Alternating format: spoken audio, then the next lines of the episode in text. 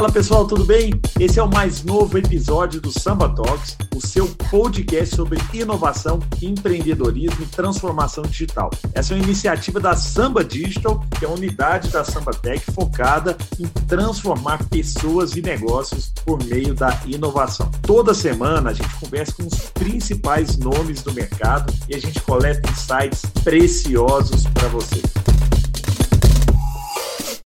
Fala pessoal, sejam bem-vindos a mais um Samba Talks, o nosso podcast sobre transformação digital, sobre inovação e sobre cultura corporativa. E hoje temos um expert aqui, um craque, que é o Marcelo Duarte, CTO e o head de pesquisa e desenvolvimento da Lynx, que é uma gigante aí de vários negócios, né? Tá em vários setores muito forte na área de varejo, né, Marcelo? E você que tem uma história super legal, assim, você tem uma história que passa por gigantes gigantes da internet como Terra, né? você já foi da Accenture, da GetNet, da Renner, que é uma outra varejista é, super emblemática aqui no nosso país, e agora está à frente aí da área de tecnologia da Lynx, que é uma empresa super querida também, e possivelmente todo mundo, em algum momento nesse mês ou nesse dia, já utilizou a Lynx e às vezes nem sabe, né, Marcelo? Quando fez uma compra, quando fez um pagamento, né, às vezes utilizou tecnologias da Lynx não, não, não está sabendo. Então, Marcelo, a gente sempre pede para o nosso convidado contar um pouquinho da sua história pessoal,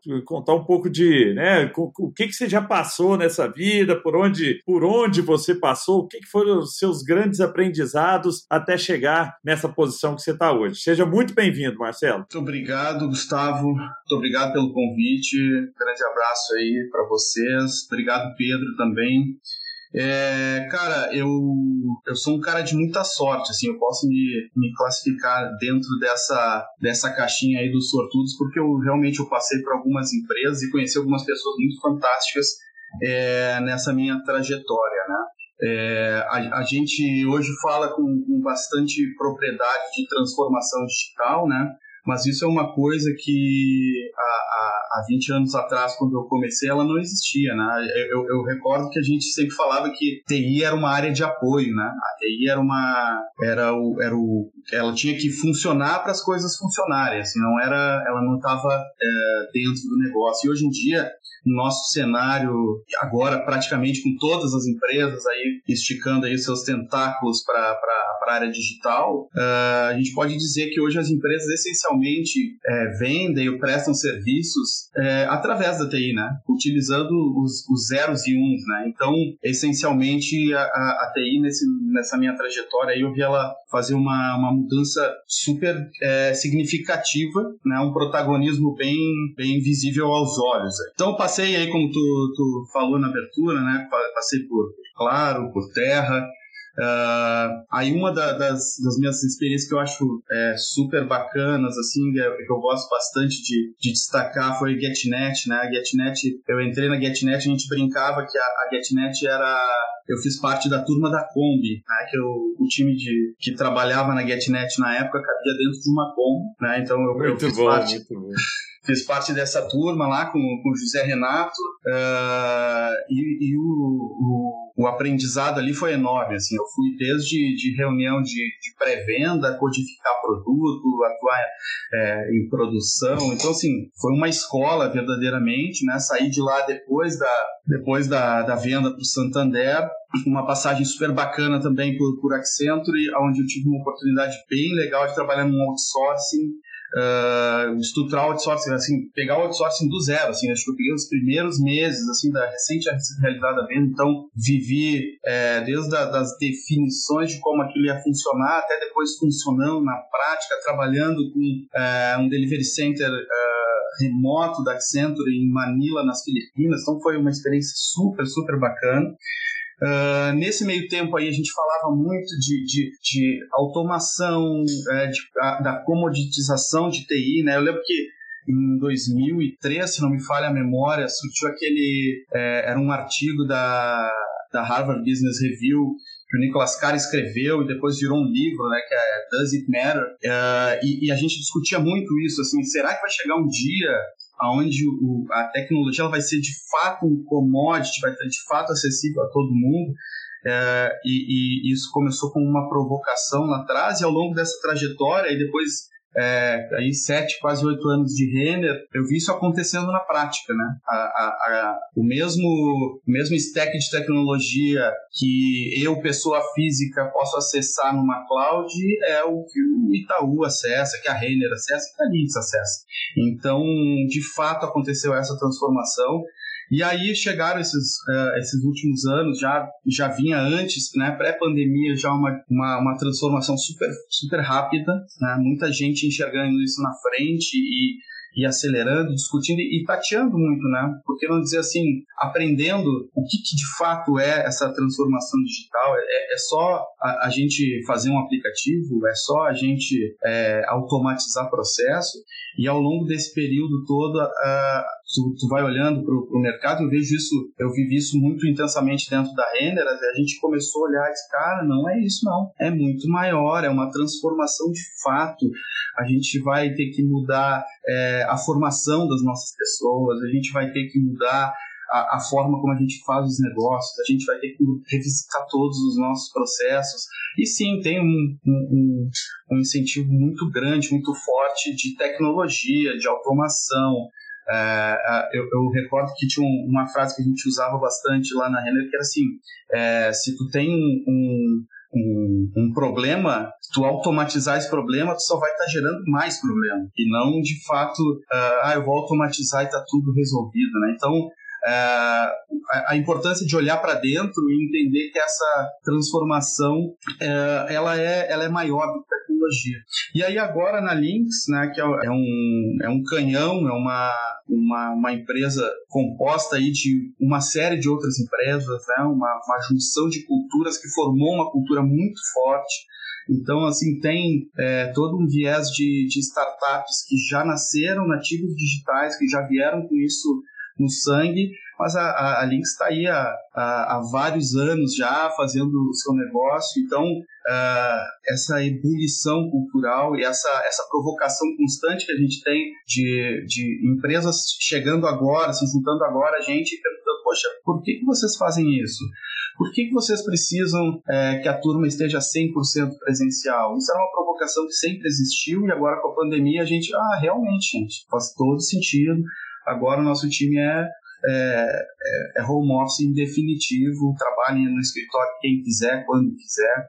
Então, uh, principalmente na, na, área específica que eu, tô, que eu atuo, é, voltado para na, na Links Digital, né, voltado para o varejo digital, e-commerce, é, marketplace, busca, recomendação. Enfim, esse, é, um, é um. Essencialmente, cada um desses produtos, no passado, ele veio de uma cultura, de uma empresa, de uma localidade Uh, então, assim, tem turma de Manaus, turma do Rio de Janeiro, São Paulo, Porto Alegre, Florianópolis. E aí, essa junção de cultura toda no meio dessa pandemia aí. Nessa correria toda, uh, a gente foi aprendendo, foi entendendo e foi percebendo o que, que tinha de, de bom e de ruim uh, desse novo modelo de trabalho que já nem é mais o novo normal, né? Agora já é normal, agora a gente vai ter um próximo normal daqui a pouco. Uh, mas enfim, uh, mais ou menos assim de uma forma bem resumida aí eu tentei falar falar um pouco da minha trajetória aí e muito feliz mais uma vez de estar aqui com vocês. Muito bom, Marcelo, cara, que história legal. É, notei aqui com a, conosco hoje, né, o Pedro Filizola. Feliz. Marcelo, né, mostrou que, que tem conhecimento, tem vivência nesse mundo de transformação digital, né? Não, e muito bacana, Marcelo, isso, isso que você falou. E uma coisa que me chamou a atenção, Augusto, foi essa provocação que ele trouxe sobre a transformação digital, né, que é uma jornada muito mais cultural, de mudança de mentalidade, do que simplesmente comprar tecnologia, que é uma coisa que a gente acredita muito e muitos dos nossos participantes aqui durante o Samba Talks falaram muito sobre isso. Né? Então isso é, é muito legal e a gente não poderia também né, concordar mais com essa afirmação e provocação. Mas Marcelo, né, deixa, eu, deixa eu trazer uma, uma, uma outra provocação aqui também. O varejo foi um dos segmentos que mais se movimentou nesses últimos meses né, e teve que mergulhar nessa transformação digital porque foi a única alternativa. E nesse sentido, né, a gente percebe que muitas inovações, melhorias, recursos foram lançados por diversas empresas nesse mercado justamente para melhorar a chamada experiência do usuário. Né? E na Lynx eu tenho certeza que não foi diferente. E eu desconfio que muitas dessas novidades surgiram de esforços de pesquisa e desenvolvimento. E a minha pergunta é justamente em cima disso. Como é que funciona na prática uma área de P&D dentro de uma empresa do tamanho da Lynx? Como é que foi o trabalho nesses últimos meses, né, entendendo esse, esse cenário diferenciado que a gente viveu? Legal. É, esse eu vou falar um pouco mais abrangente, né, de pesquisa e desenvolvimento. Depois eu vou dar um, vou fazer um mergulho no, no meu dia a dia para vocês entenderem, porque historicamente, né, a gente pensa é, na, nas áreas de pesquisa e desenvolvimento é, aquelas áreas, assim, quase que um laboratório, né? Hermético, fechado, onde as pessoas ficam ali testando hipóteses, um aproveitamento ali de, de 20% de sucesso de tudo que faz aquilo ali.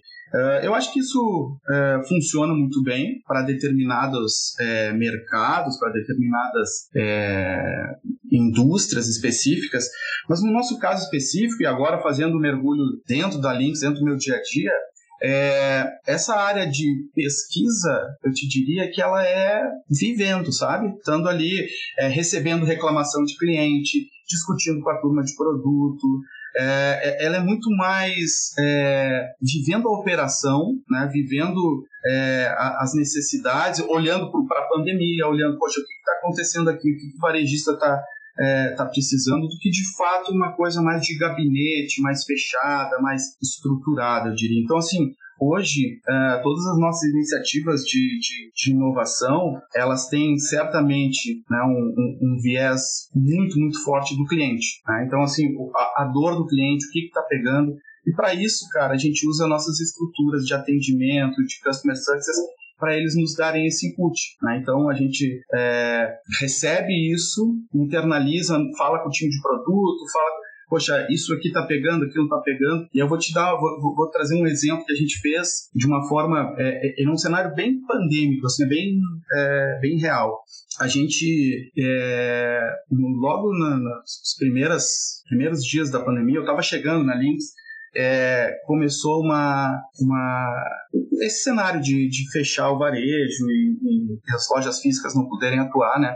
E uma das grandes preocupações é, e se, for procurar na, é, na internet de modo geral, vai ver, é farmácias, né? A gente tem um cenário aí de, de farmácias que a farmácia tem uma, um, uma dificuldade de subir seu catálogo, tem regulamentação de, uh, de como pode expor, como não pode expor. Então, assim, não é qualquer varejista uh, dessa indústria que consegue efetivamente ter o, o, seu comércio online dentro de um, de um, cenário normal.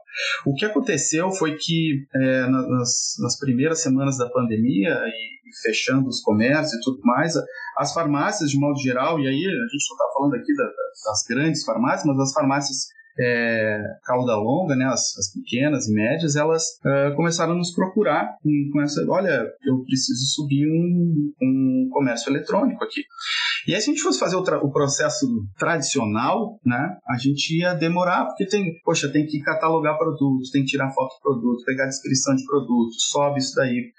Uh, o que, que a gente conseguiu fazer dentro desse cenário? E aí foi, assim, de fato, uma inovação que surgiu da necessidade do cliente do cenário pandêmico. A gente conseguiu, é, junto com o órgão regulador, um, o, catálogo com todas as descrições, tudo que podia, o que, que não podia, a gente curou esse catálogo, a gente né, é, botou fotos de, de, é, de produtos genéricos, tudo, tudo, de acordo é, com a regulamentação. Criamos um, uma, uma interface padrão onde tu customizava cores, logotipos e tudo mais. E aí depois a gente preparou isso, deixou como um, um de fato uma farmácia as a service. Então a gente, é, a, a, a, após fazer essas pequenas customizações, a gente já tinha um catálogo padrão, a gente já tinha é, uma interface padrão, é, o, o, meio de pagamento, o próprio LinksPay. Então já, a gente já subiu uma farmácia praticamente do zero em, em poucos dias. Para vocês terem uma ideia, a gente subiu aí em, em questão de 60, 70 dias, a gente subiu mais de 150 farmácias nesse formato. É lógico, depois, poxa, eu quero customizar, eu quero botar um outro meio de pagamento. Isso daí foram derivações que foram surgindo depois, Mas essa é um, é, é um bom exemplo, né? Da gente jamais pensaria, poxa, vamos criar uma farmácia padrão, onde eu dou next, next, next e faço é, a, a, instalação da farmácia, se não fosse, é, se fosse, entre aspas aí, de laboratório, nós sentados lá e pensando, puxa gente, o que, que será que o mercado quer? Então a gente acabou derivando para esse formato de estar próximo do cliente, ouvir o cliente, ouvir as necessidades e aí, de fato, é, hoje as nossas pesquisas são muito nesse sentido, né? muito de estar próximo do cliente e menos, menos laboratório. Marcelo, muito interessante tudo que você trouxe. Uma dúvida que eu acho que muita gente tem, e é realmente um, um desafio né, para as empresas de tecnologia que tem também um crescimento é, inorgânico através de aquisições. Eu contei no site da Lynx, foram nos últimos anos 35 aquisições. Como é que vocês trazem essas empresas para dentro? E aí eu estou falando de cultura diferente, de tecnologia diferente, integram essas soluções na, né, no, no composto de, de soluções da, da Lynx para levar isso isso para o mercado de um jeito fluido para os clientes. Legal. Bom, é, Gustavo, cada caso é um caso, né? A gente não, não, não cria um framework e, e impõe esse framework e, e, encaixota cada, cada nova empresa ali dentro. De fato, foram, é, desde 2008, aí são 35 aquisições. Então, é, uma das coisas que a gente toma muito cuidado é, e, e, quando a gente passa por esse processo, tu deve imaginar que a, a, a avaliação ela não é exclusivamente técnica, não é exclusivamente de negócio, né? Tem vários benefícios de tem, tem pessoas brilhantes, tem uma cultura bacana. Então, esse tipo de coisa a gente gosta, gosta de é, usar a nosso favor, aproveitar isso. Então, assim, poxa, daqui a pouco tá, tá vindo com uma, uma tecnologia inovadora, tá vindo com é, um formato de trabalho diferente. Pô, legal, vamos trazer isso para dentro, vamos fazer isso funcionar. O contrário, não necessariamente nós vamos incorporar isso, incorporar nossas práticas na empresa, mas vamos adotar isso para o restante da Links também, se, se é uma coisa legal, se é uma coisa que traz resultado. Então, uh, a gente essencialmente mantém a sede da empresa onde ela está, mantém seus processos rodando da forma como estão. É lógico, tem toda uma, uma, uma, uma questão legal, né? Emissão de nota, CNPJ e tudo mais, isso tudo de fato acontece, tem essa, esse movimento, mas a, a, a gente tem casos aí de, de empresas onde a gente adquiriu e ficou operando da mesma forma como ela vinha, porque tinha um, um sucesso tremendo, mesma tecnologia, mesma cultura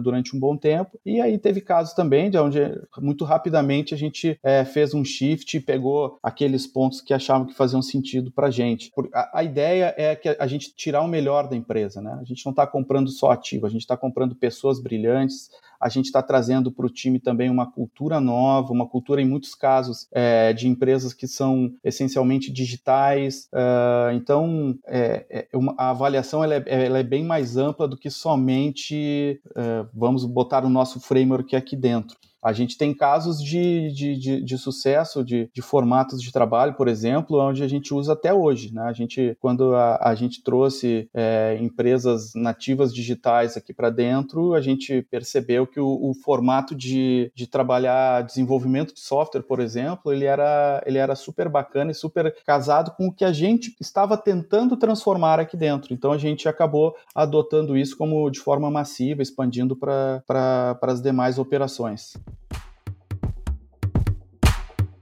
Com a Samba Digital, você pode desenvolver novas capacidades digitais, projetos e produtos customizados e que vão agregar muito valor à experiência do seu cliente. Acesse o nosso site para saber mais sobre as nossas soluções. Muito legal, Marcelo. E aproveitando, né, só emendando uma, uma pergunta que tem a ver com isso também, como que você trabalha com legado? Porque eu imagino que, que a grande dificuldade da inovação dentro de empresas grandes é, é ter que trabalhar com o novo e, ao mesmo tempo, ter que manter todo o, legado de sistemas e, né, e, e dados e, várias coisas que, que não tem como abrir mão disso aí. Como é que funciona isso no seu dia a dia também, o novo e manter aquilo que, que já existe? Cara, eu, eu tava antes de da gente começar aqui, eu estava numa reunião discutindo sobre legado. É exatamente isso que tu falou, assim, é, tem um, um desafio de, de fazer essa convivência, mas aí, e, e, isso já era muito forte aqui dentro, é uma coisa que eu acredito, quando eu, quando eu entrei na, na Renner, tinha um legado muito forte também, a gente teve que trocar muitos sistemas, evoluir processos, é, e aqui na Lynx tem também, como tu, como tu bem colocou. Uh, e eu já, eu já acreditava nisso e uh, a Lynx também uh, casou exatamente nessa mesma ideia. Assim, é conviver com o legado faz parte do jogo. A gente não vai ter um dia que a gente vai dizer assim, olha, desliga tudo aqui que nós vamos fazer tudo novo do zero. Não existe isso, né? Nesse, nesse mundo que a gente vive. É, porém, a gente tem que ter um, tem que ter uma data de corte. Tem que ser, olha, nós vamos conviver com isso por mais seis meses, por mais um ano, por mais dois anos, enfim mas tem que ter um plano claro de quando este legado deixa de existir porque senão o custo, e aí não é o custo somente financeiro, né? É financeiro, o custo é, das pessoas, porque daí tu vai ter que manter pessoas trabalhando de um jeito, manter pessoas trabalhando de outro, aí o cara não se sente valorizado. Poxa, então o custo para tu manter este legado é, indeterminadamente, ele é muito alto. Então tu tem que promover essa evolução, tem que promover essas migrações de sistema que sejam, é, mudanças de modelo de trabalho, tem que promover isso. É, é, porque o, o, o, custo operacional de manter isso indeterminadamente fica muito alto é, e essa conta chega uma hora. Então é, é, é, muito importante isso, assim, ter a clareza de que isso aqui é durante um período de tempo, planejar para a substituição disso, porque senão é, a, a, gente imagina a, a, as primeiras aquisições da Link lá de 2008, se a gente mantivesse aqueles legados até hoje, a gente estaria carregando tecnologias que não existem mais, é, frameworks que que, já estão deprecados. É, então, o custo para manter isso, o risco da operação é muito alto. Então, tem que criar um, um, uma fatia de tempo e dizer: olha, daqui até aqui eu convivo com esse legado. Uh, nesse meio tempo, eu crio um produto novo, eu crio uma, um, um stack de tecnologia nova que vai substituir aquilo ali e vou migrando, lógico, buscando o, o menor impacto possível. Mas tu tem que, tem que setar um, um time slot aí dizendo: olha, aqui eu aceito viver com legado, daqui para frente eu preciso preciso evoluir, porque senão vai ficar muito complicado de manter a minha operação. Muito legal, Marcelo. Explorando um outro lado também, né, mas também que, que tem ainda a ver com isso, uma, uma, tendência forte que a gente tem observado nos dias de hoje é da experimentação. As pessoas, elas tendem a querer saber qual que é a ferramenta, qual que é o hack que dá certo, né, mas é o famoso cada caso é um caso. O próprio Gustavo reforça muito durante as suas apresentações sobre o fail fast, falhar rápido, barato, mas sempre aprender com esse erro. Isso, na verdade, é muito mais um mindset e que se não for cultural, ele dificilmente vai ser aplicado no dia a dia. E nesse sentido, Marcelo, como como que é? Como é que é feito isso realmente na prática? Como que vocês realmente testam as inovações para realmente trazerem as inovações, as, as, as, as, melhorias, mas em contrapartida não colocando o negócio em risco? Como é que funciona isso no dia a dia? É, é acho que é o, a, o, Gustavo define bem, né? É o, é o fail fast, mas eu, eu ainda acrescento assim, é, é, fail fast e learn faster, né? Tu tem que aprender muito com aquilo ali. Tem que, acho que o grande benefício é, é tu não, não criar criar uma cultura de valorizar o erro, mas sim de valorizar o aprendizado, né? Uh, esse, esse formato de, de a gente experimentar, ele está dentro do produto. Ele tem que estar tá dentro do produto, porque é o produto que, que vai levantar uh, a necessidade, é o produto que vai ouvir o cliente, né? Então, não, a gente não... Uh, uma coisa que eu, que eu bato muito na tecla aqui, e nessa turma, né, na minha turma, eu particularmente sou assim também, mas é, galera de, de, tecnologia gosta muito, assim, mas eu luto muito contra isso, é assim, é o tesão tecnológico. Poxa, saiu um framework novo, saiu uma versão nova de uma ferramenta, saiu uma linguagem nova, cara, vamos olhar pelo ponto de vista do benefício que isso traz, né? O quanto, beleza, o framework é novo, ele vai acelerar a entrega de produto, ele vai trazer alguma inovação para o produto, uh, tá bom, ele faz sentido. Agora, a versão nova pela versão nova, a ferramenta A versus a ferramenta B, ela não, ela não se paga, ela não, ela não faz sentido pro, pro negócio, sabe? E, e quem, quem, quem vem da área, quem programou, quem gosta, eu, como hobby, assim, em casa eu gosto de, de subir máquina na minha, aqui na, nos meus ambientes, ficar brincando com isso, uh, por causa do tesão tecnológico. Agora, né, da, das 8 às 18, cara, tem que fazer sentido pro negócio. Tem que, tem que experimentar, tem que. Uh,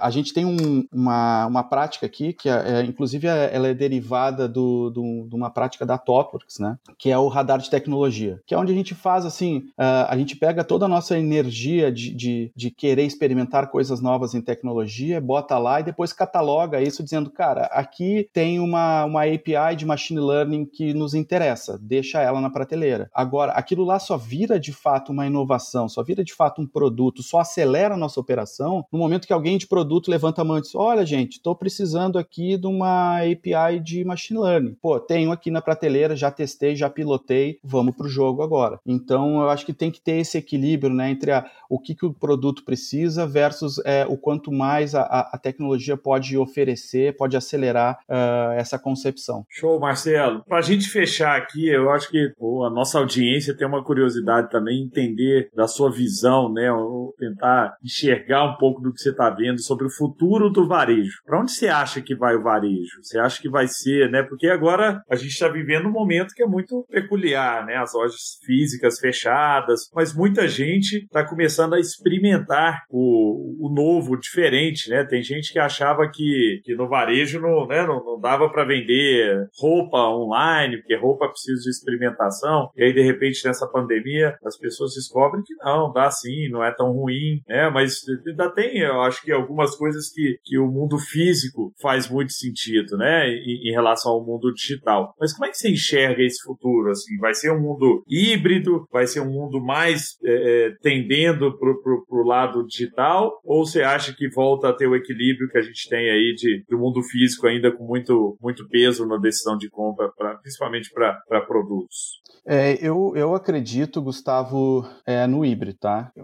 Mais do que híbrido, né? Na verdade, um só. Tem uma frase do, do, do CEO da, da Best Buy que quanto antes a gente tirar o, o E do e-commerce, fica é, é, melhor, né? Então, quanto mais a gente tratar como commerce e ele tendo é, as suas variações entre on uh, e off, e aí tem um, tem um dado interessante que, assim, de... Cara, foi o final de 2019, antes da pandemia até, uh, até julho de, de 2020, né, uh, tu se percebeu um aumento de tráfego de 63% nas empresas que eram on e, e on e off, versus 39% de quem era somente on. Ou seja, tu tendo a, a, a possibilidade da loja física jogar a teu favor, de ela ser uma experiência, de ela te trazer o, o toque, né? Uh, existe muito essa, essa, esse viés de, uh, do low touch, de a gente ter uh, um, um, menor, menor contato possível, com pagamento seamless, fazendo três, quatro cliques,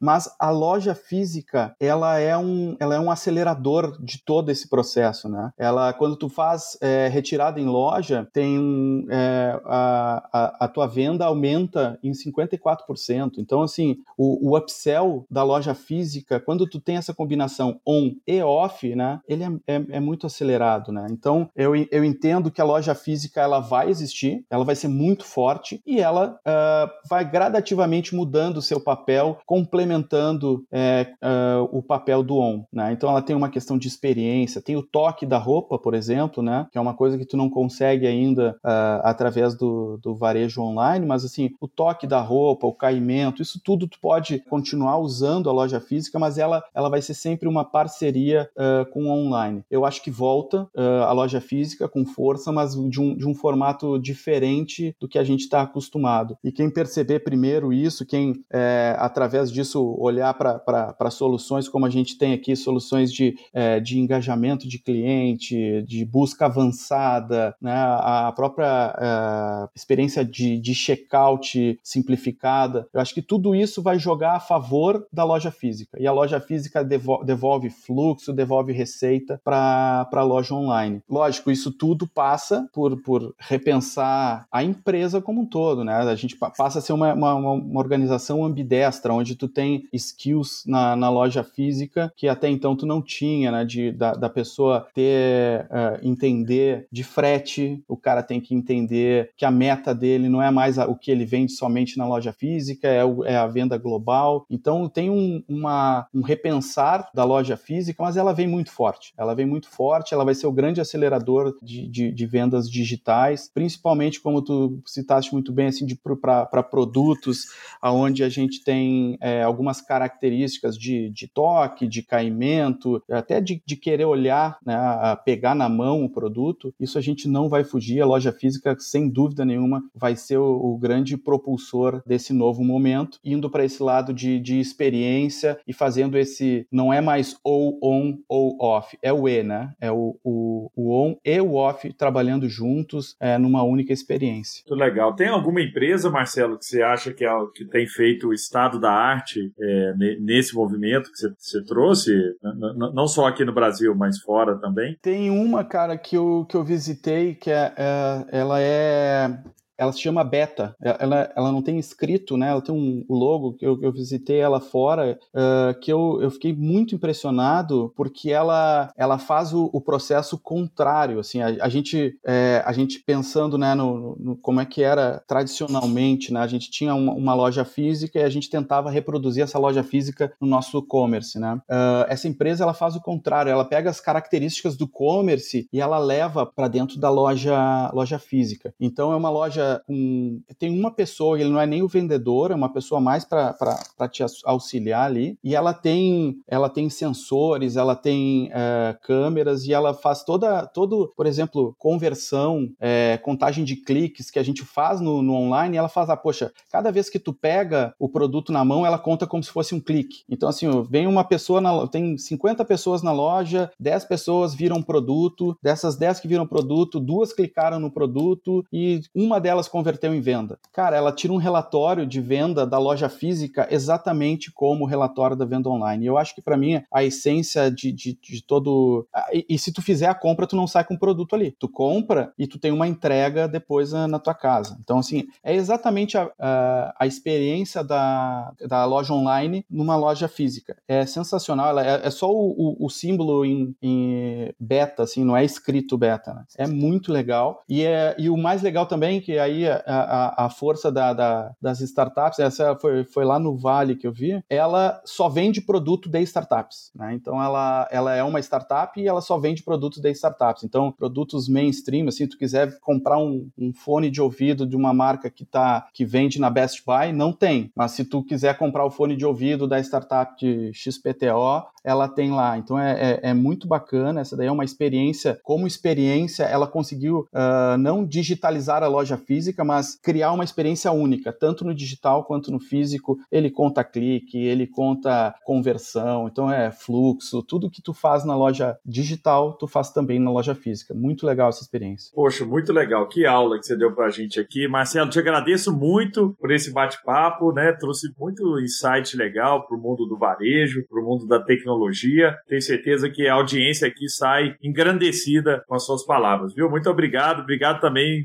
Pedro Feliz Filizó. Eu, eu que agradeço vocês pelo, pelo convite. É, é um assunto que eu gosto muito e principalmente de desmistificar né, essa questão de o, o, quanto a transformação fala sobre tecnologia, o quanto ela fala sobre pessoas, processos, cultura. Né? Então, sou um fã daí do, desde do, do, do Samba Talk, sou um fã aí do, do Gustavo, já dei de presente algumas vezes teu livro, Gustavo, e agradeço o convite mais uma vez. Obrigado, Gustavo. Obrigado, Pedro. Poxa, que honra. Obrigado, viu, Marcelo? Foi legal demais esse papo.